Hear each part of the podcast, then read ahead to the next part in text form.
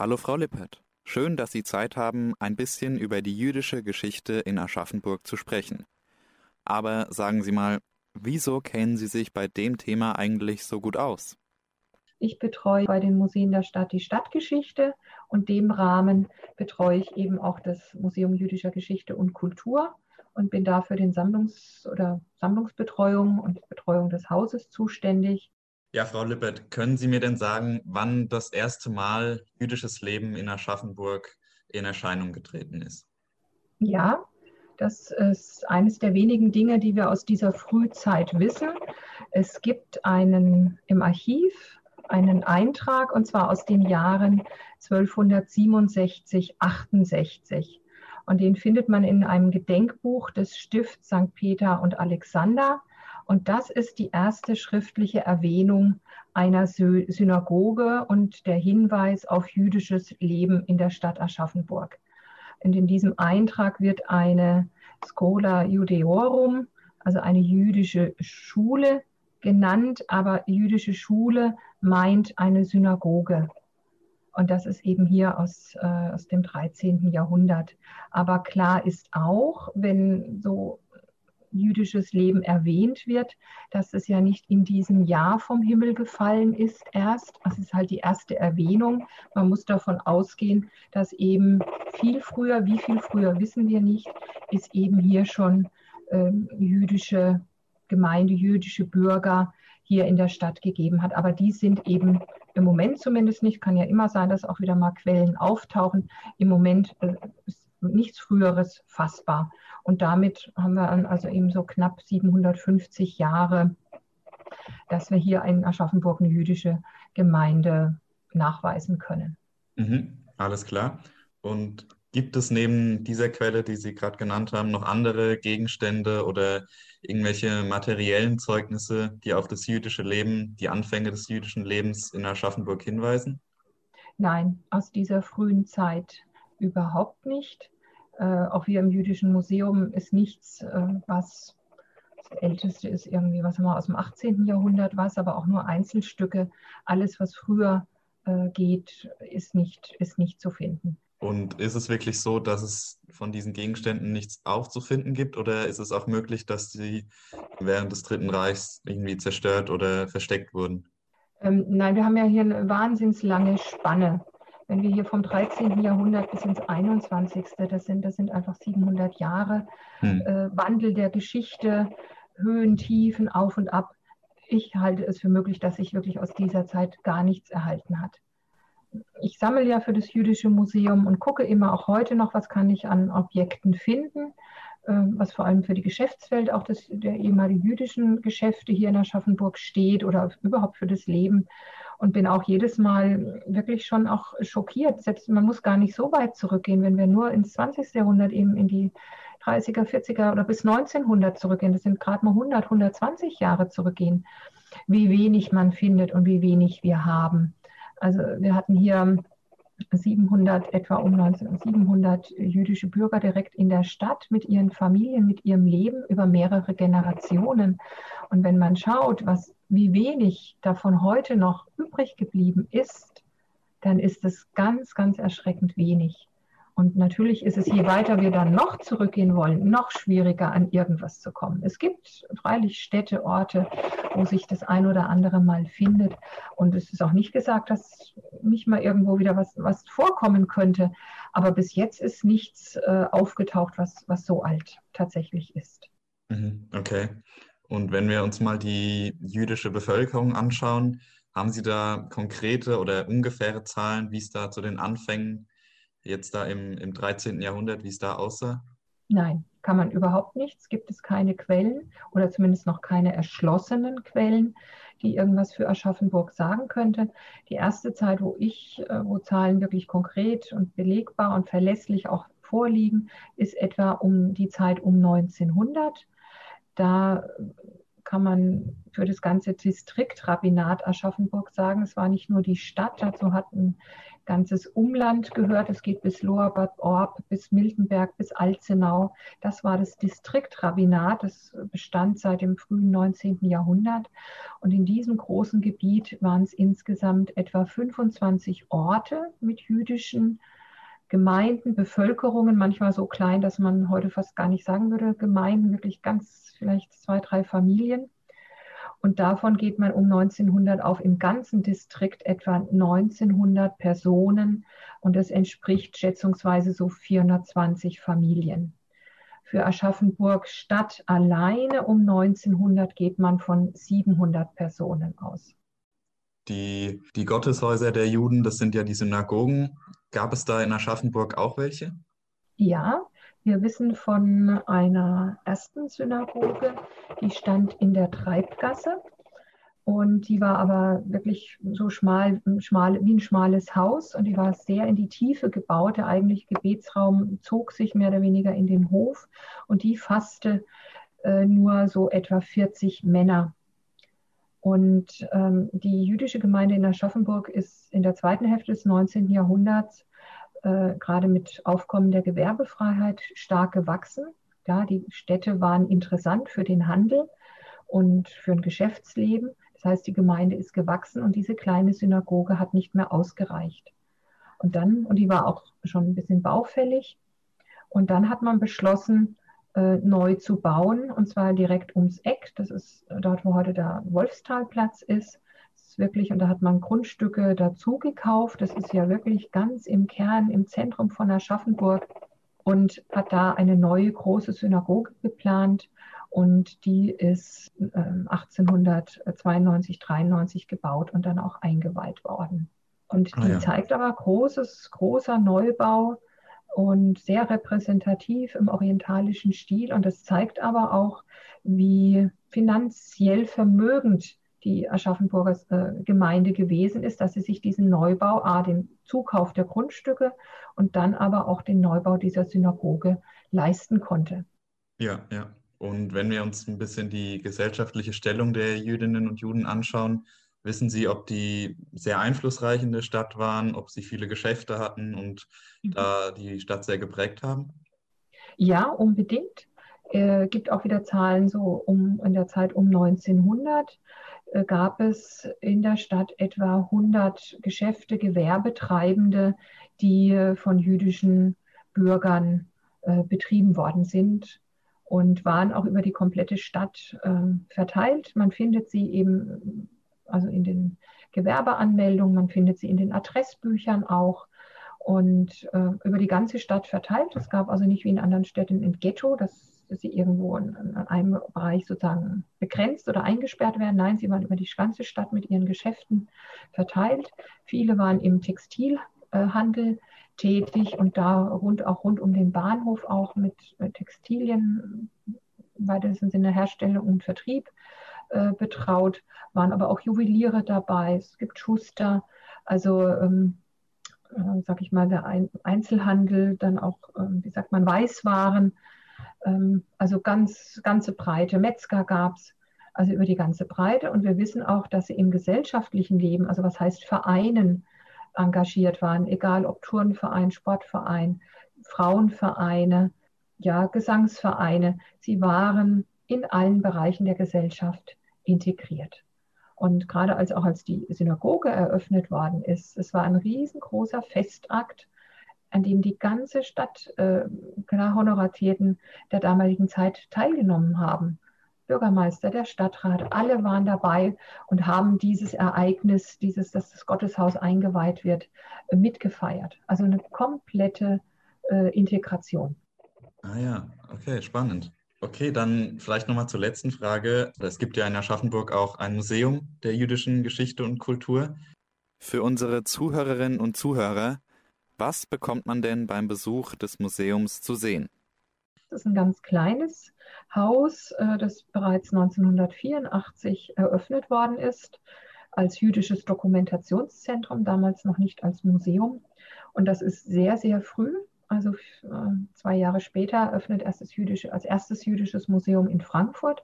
Also wirklich hier kann man schon fast sagen eine Vorreiterrolle, dass sich öffentlich so einem Thema präsentiert worden ist.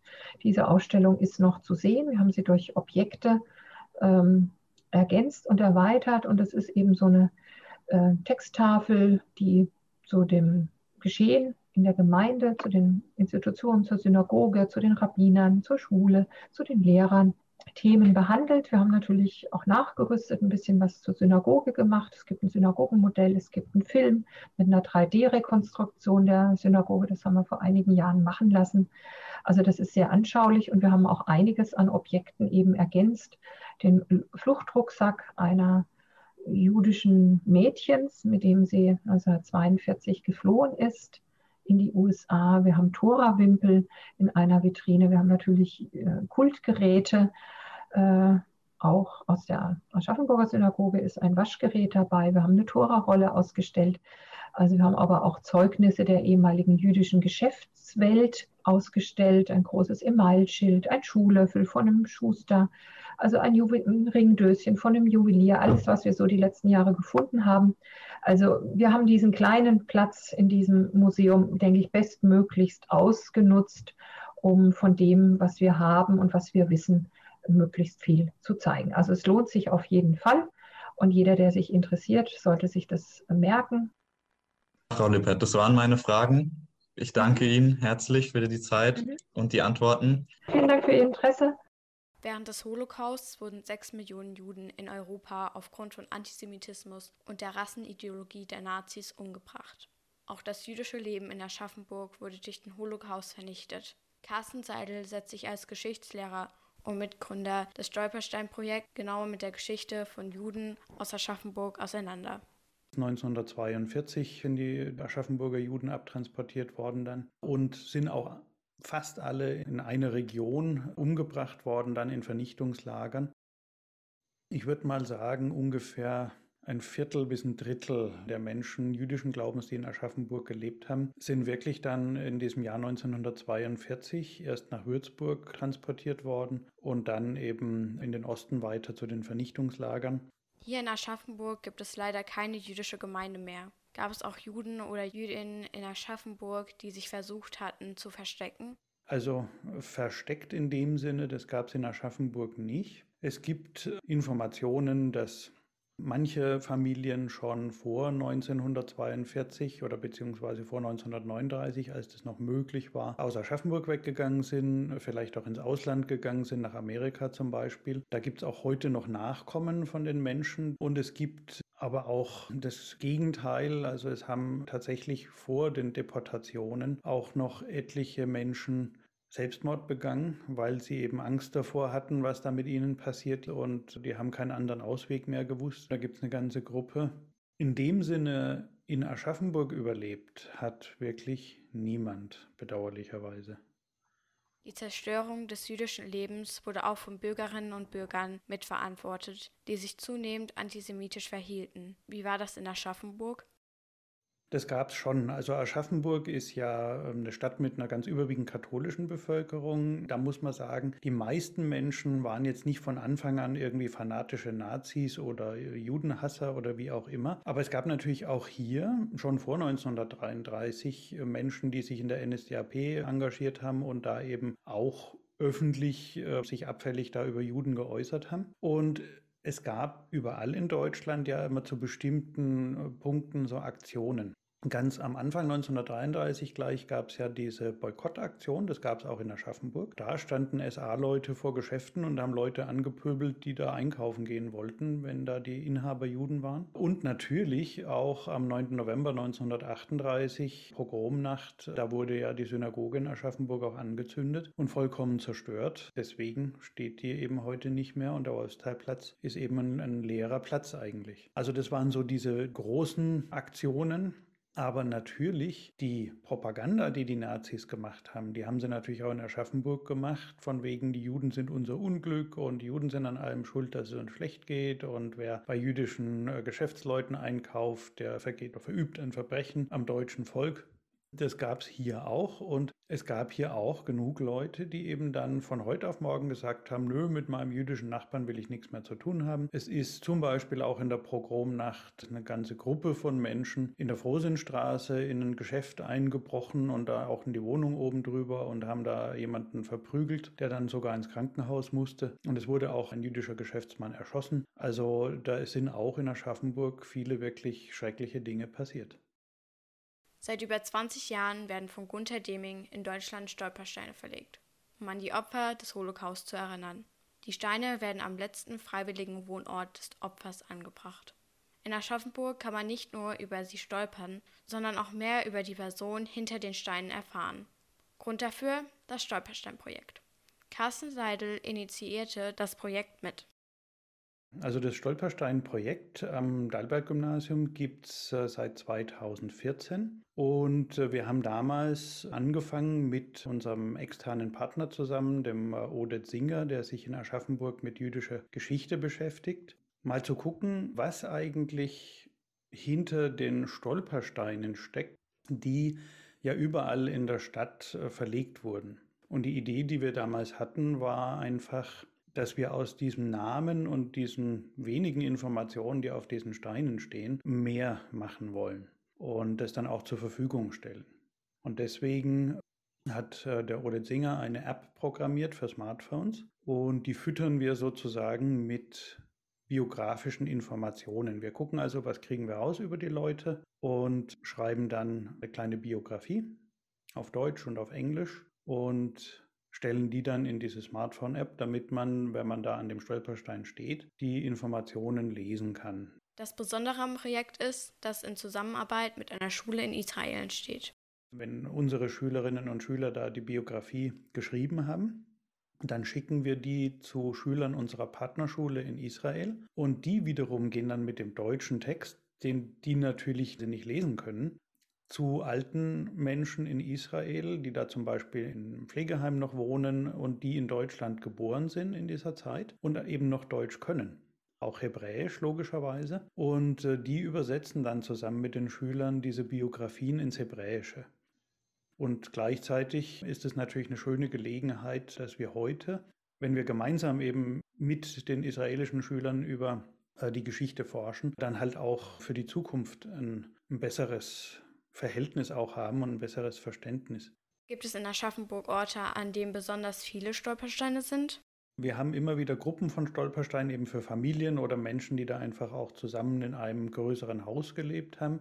Besonders viele gibt es in der Herstallstraße, also da in der Fußgängerzone zwischen dem Herstallturm und unten dem Schafeck und in den angrenzenden Gegenden, weil dort relativ viele jüdische Bürger gewohnt haben. Da war ja auf der Rückseite, wenn man so will, dann auch die Synagoge am Wolfstalplatz und viele haben sich im 19. Jahrhundert äh, dort angesiedelt.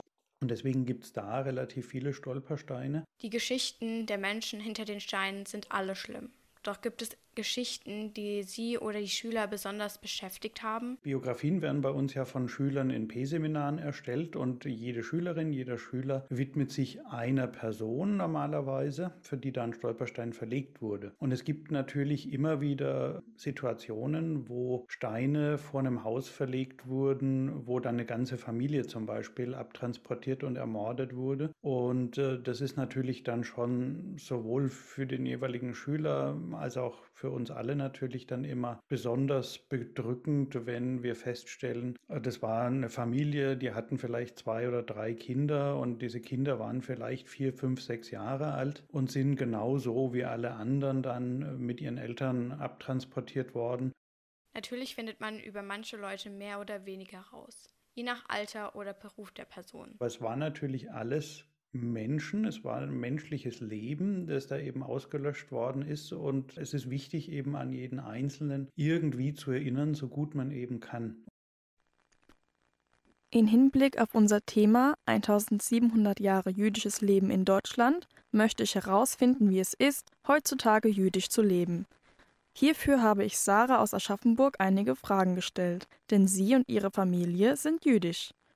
Dabei sprechen wir auch darüber, was Aschaffenburg ihr zu bieten hat oder eben nicht. Vielen lieben Dank für deine Bereitschaft, mir ein wenig über deinen Alltag zu erzählen. Mir ist während meiner Recherche aufgefallen, dass der wohl bekannteste Fakt über das Judentum die koschere Ernährungsweise ist. Magst du uns erstmal erklären, was das genau bedeutet? Hallo Rebecca, schön, dass ihr euch bei Radio Klangbrett fürs Judentum interessiert im Rahmen von 1700 Jahre jüdisches Leben in Deutschland. Das mit der koscheren Ernährung ist so, dass es im Judentum Regeln gibt zum Essen. Und die einfache Bezeichnung dafür ist Kashrut oder eben koscher. Also man isst koscher. Das heißt, wenn man Nahrungsmittel einkauft und zubereitet, achtet man ganz genau drauf, was beinhalten die, ähm, aber auch wie wurden die sozusagen hergestellt, also woher kommt das Fleisch und wie wurde es auch geschlachtet. Da gibt es bestimmte Regeln. Und zum Beispiel auch wer sehr streng koscher lebt, hält Fleisch und Milchprodukte getrennt und isst die nicht zusammen. Also zum Beispiel keine Lasagne oder auch nicht einen Milchkaffee, nachdem man gerade ein fleischiges Gericht gegessen hat. Wie sieht es bei dir daheim aus? Ernährt ihr euch koscher? Und gibt es aktuell in Aschaffenburg genug Supermärkte und Restaurants, welche ihr besuchen könnt? Wir ernähren uns zu Hause koscher in dem Sinne, dass wir keine Produkte essen, die nicht in sich koscher sind. Das heißt, Gummibärchen kaufen wir in einem koscheren Supermarkt ein. Den gibt es nicht in Aschaffenburg, sondern den gibt es in Frankfurt. Koschere Restaurants in dem Sinne gibt es in Aschaffenburg gar nicht. Auch da gibt es Möglichkeiten in Frankfurt. Im Regelfall kann man eigentlich da, wo es vegan ist oder vegetarisch, da muss man immer ein bisschen drauf achten, kann man eigentlich einkaufen und eben auch essen, wenn man das möchte. Ansonsten im Alltag ist es eigentlich so, dass man eben weiß, was man kaufen kann, was man nicht. Manche Marken weiß man, die sind immer vegan, da ist man eigentlich auf der sicheren Seite. Und wenn man sich mit Freunden trifft, wenn jetzt also kein Corona ist, dann ist das auch kein Problem, weil das ist so, als würde man sagen, man verträgt halt kein Gluten oder man hat eine Laktoseintoleranz. So findet man da eigentlich auch immer Lösungen.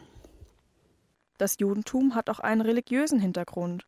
Ist es in Aschaffenburg möglich, deinem Glaube nachzugehen? Gibt es Synagogen? Genau, das Judentum ist nicht, also ist eine Religion es ist aber noch mehr als das. Es ist auch eine Nation, es ist eine Kultur, es ist einfach auch ein Volk. Unsere gemeinsame Basis ist die Tora, die fünf Bücher Moses. Und ähm, das ganz Interessante ist, dass eben man jüdisch sein kann, ohne unbedingt an Gott zu glauben. Man kann also nicht religiös sein und jüdisch sein und man kann auch sehr, sehr religiös sein und ist eben dann auch jüdisch. In Aschaffenburg gibt es nach meinem Wissen gar keine Möglichkeit, ähm, in eine Synagoge zu gehen, weil es die Synagoge einfach nicht mehr gibt und es auch keine jüdische Gemeinde gibt. Die nächsten Gemeinden von Aschaffenburg aus in Bayern ist das Würzburg. Da gibt es ein großes Gemeindezentrum und es gibt auch im hessischen Bereich gibt viele Gemeinden. Die richtig große ist in Frankfurt. Da gibt es dann auch einen jüdischen Kindergarten, eine jüdische Grundschule, ein jüdisches Gymnasium, jüdische Altersheime und eben auch die koscheren Supermärkte, bei denen wir einkaufen können. Also da gibt es zwei, einen kleinen, das ist wirklich nur so ein kleiner Kiosk und dann gibt es noch ähm, einen größeren Edeka, wo es so einzelne Regale gibt, wo nur koschere Produkte drin sind. Und alle paar Wochen fahre ich dahin, um dann eben zum Beispiel für die Feste spezielles Essen zu kaufen oder eben auch Fischgelatine kriege ich nur da. Die gibt es gar nicht im normalen Supermarkt zu kaufen. Zumindest habe ich sie noch nicht entdeckt. Zu jeder Religion gehören in der Regel ja auch Feiertage. Welche Feiertage gibt es denn und bekommst du dann noch frei? Wir haben ganz viele Feiertage, also eigentlich gibt es fast jeden Monat mindestens einen Feiertag. Außerdem ist jeder Schabbat ein Feiertag und das jede Woche der Freitagabend auf den Samstag. Jüdische Tage fangen abends an. Das hat einen ganz einfachen Grund. Als das Judentum seine Regeln aufgestellt hat, gab es in dem Sinne noch keine Uhren und da war es dann sozusagen nicht klar, wann ist Mitternacht, so wie wir das heute kennen, sondern eben, wenn es dunkel geworden ist, hat man gesagt, es fängt ein neuer Tag an. Es gibt eben zu jedem Feiertag ähm, bestimmte Rituale, bestimmtes Essen, was man isst, meistens auch einen speziellen Gottesdienst für den Feiertag. Und ja, du, du fragst, wie das ist, ähm, ob man da frei bekommt für den Arbeitgeber, weil das Problem ist tatsächlich, anders als Ostern oder Weihnachten sind jüdische Feiertage jetzt keine gesetzlichen Feiertage. Dadurch ist es immer so ein bisschen eine Herausforderung, wie feiert man die. Für mich ist das kein Problem bei meinem Arbeitgeber. Ich tue einfach zum Jahresanfang angeben, wann ich Urlaub haben möchte. Also ich muss schon Urlaub nehmen, aber das ist dann auch so zum Beispiel, dass ich an Weihnachten, als es jetzt mit Corona war und da es um die Kontaktnachverfolgung ging, hatte ich gar kein Problem damit, an Weihnachten zu arbeiten. Also bringt Vorteile für alle. Hat sich das jüdische Leben von früher zu heute verändert? Ja, wie hat sich das jüdische Leben von früher zu heute verändert? Das ist eine gute Frage, weil die Frage ist, wann ist früher? Was sich in Deutschland geändert hat seit der Shoah, also durch die Shoah erstmal, ist, dass es sehr wenige Juden nur noch in Deutschland gibt. Seit dem Holocaust, das ist der deutsche Begriff dafür. Nach 1945 waren nur noch sehr, sehr wenig jüdische Menschen in Deutschland. Die meisten sind dann auch in andere Länder ausgewandert. Und die, die geblieben sind, aus ganz vielen Gründen oder die auch gekommen sind, waren entweder orthodox oder säkulär. Und erst in den 90ern hat sich wieder das liberale Judentum, was seinen Ursprung hat in Deutschland, wieder verstärkt. Und da gibt es jetzt auch wieder mehrere Dutzend Gemeinden in ganz Deutschland. Es gibt aber auch ganz viele orthodoxe Gemeinden, also es gibt viele Gemeinden. Und man muss halt so für sich selber schauen, in welcher Gemeinde fühlt man sich wohl, beziehungsweise teilweise hängt es auch einfach mit dem Wohnort zusammen, was in der Nähe ist. Gibt es Anlaufstellen in Aschaffenburg, um sich über das Judentum zu informieren? Da gibt es die verschiedensten Möglichkeiten, wo man sich informieren kann. Einmal gibt es den Platz in der Mitte von Aschaffenburg, den Wolfstalplatz, wo es ja auch Möglichkeiten gibt, in normalen Zeiten das Museum zu besuchen zum jüdischen Leben. Also die Museen Aschaffenburg haben da auch eine gewisse Sammlung, bieten da auch Vorträge an. War zum Beispiel auch schon im Rahmen der interkulturellen Wochen gab es Angebote. An manchen Schulen gibt es besondere Partnerschaften mit Israel, wo man eben dann auch ähm, sich zum jüdischen Leben informieren kann. Und ja, wenn man so ein bisschen recherchiert, findet man schon viele Infos über das Judentum. Es gibt in Aschaffenburg ja auch Stolpersteine, über die man sich informieren kann. Und auch in der Umgebung von Aschaffenburg gibt es viele Gemeinden, die inzwischen Gedenkorte haben oder auch an die einst sehr vielfältige und sehr breit vertretene jüdische Bevölkerung am bayerischen Untermain zu erinnern. In Aschaffenburg und der Umgebung gibt es also eine große Auswahl an Anlaufstellen, um sich zu informieren. Gibt es denn dann auch eine jüdische Gemeinde? Für Juden in dem Sinne, dass es eine Gemeinde noch in Aschaffenburg gibt, das ist nicht der Fall. Wenn man da sozusagen in Unterfranken ist, gibt es die Synagoge in Würzburg, an die man sich wenden kann. Und dann sieht man eben auch, was halt, dass vielleicht auch im Raum Aschaffenburg noch mehr jüdische Familien sind. Der Anschlag auf die Synagoge in Halle 2019 war ein deutliches Zeichen für bestehenden Antisemitismus, also Judenfeindlichkeit, in Deutschland. Wie war das damals für euch? Das ist am höchsten jüdischen Feiertag passiert, an Yom Kippur. Das war ein ja, sehr schlimmer Tag für uns alle. Wir haben das teilweise in den Synagogen eben selber mitgekriegt und dann eben die ganzen Maßnahmen, die ergriffen wurden oder noch intensiviert wurden für den eigenen Schutz dort. Ist es denn trotz des Antisemitismus möglich, sich öffentlich frei auszuleben oder sind Schutzmaßnahmen nötig? Du fragst in dem Zusammenhang, wie das ist, als jüdische Person öffentlich zu leben. Ähm, das ist erstmal eine ganz freie Entscheidung, weil man ja nicht unbedingt sieht, ob jemand jüdisch ist oder nicht. Also in wenigsten Fällen, außer jemand trägt eben explizit jüdische Symbole wie eine Kippa oder einen Davidstern dann ist das vielleicht erkennbar. Aber ansonsten ist der Glaube ja in Deutschland eine sehr private Sache. Und also die wenigsten Menschen, die mich jetzt auf der Straße sehen, wissen, dass ich jüdisch bin. Also wenn sie es wissen, dann eben, weil ähm, wir befreundet sind und sie es daher wissen. Also im Freundeskreis ist es überhaupt kein Thema. Man ist natürlich dann, wenn man in einer Gemeinde, in einer jüdischen Gemeinde ein Amt bekleidet oder in einer jüdischen Organisation, also im Vorstand ist oder Vorbeter ist oder Rabbiner, dann hat man natürlich schon eine Öffentlichkeit. Das weiß aber jeder auch. Und je nachdem gibt es da eben dann auch ja, gewisse Maßnahmen, die man selber ergreift zum eigenen Schutz, aber die eben auch von anderen Seiten da sind zum eigenen Schutz. Aber du sagst ja auch ganz richtig, welche Präventionsmaßnahmen sind nötig, dass eben Antisemitismus nicht so ein Thema ist, wie es vielleicht manchmal auch leider ist. Dann ist es einfach so, ähm, dafür engagiere ich mich bei Miete Jew. Dafür sind wir als Gemeinde auch offen für Besuche, um eben zu zeigen, dass Judentum hier und heute ist. Es gibt auch ganz viele andere Präventionsangebote, wo man sich im Internet informieren kann, wo man zu Projekten kann, zum Beispiel bei der Anne-Frank-Stiftung in Frankfurt. Also gibt es ganz viele Anlaufpunkte und sich eben informieren kann. Und das ist eigentlich immer das Wichtige. Miteinander und nicht übereinander reden. Und dann lernt man sich kennen und dann weiß man eben, jeder ist ein Mensch und der eine Mensch ist weiblich, der andere ist LGBTQ, der nächste ist jüdisch, der nächste ist muslimisch oder christlich oder In irgendeiner Form hat er etwas, was eben nicht Mainstream ist, aber vielleicht auch Mainstream ist. Vielen Dank, Sarah, für deine Antworten zu meinen vielen Fragen. Ich denke, wir haben jetzt alle einen besseren Einblick in das Judentum bekommen und auch, wie es heutzutage noch ist.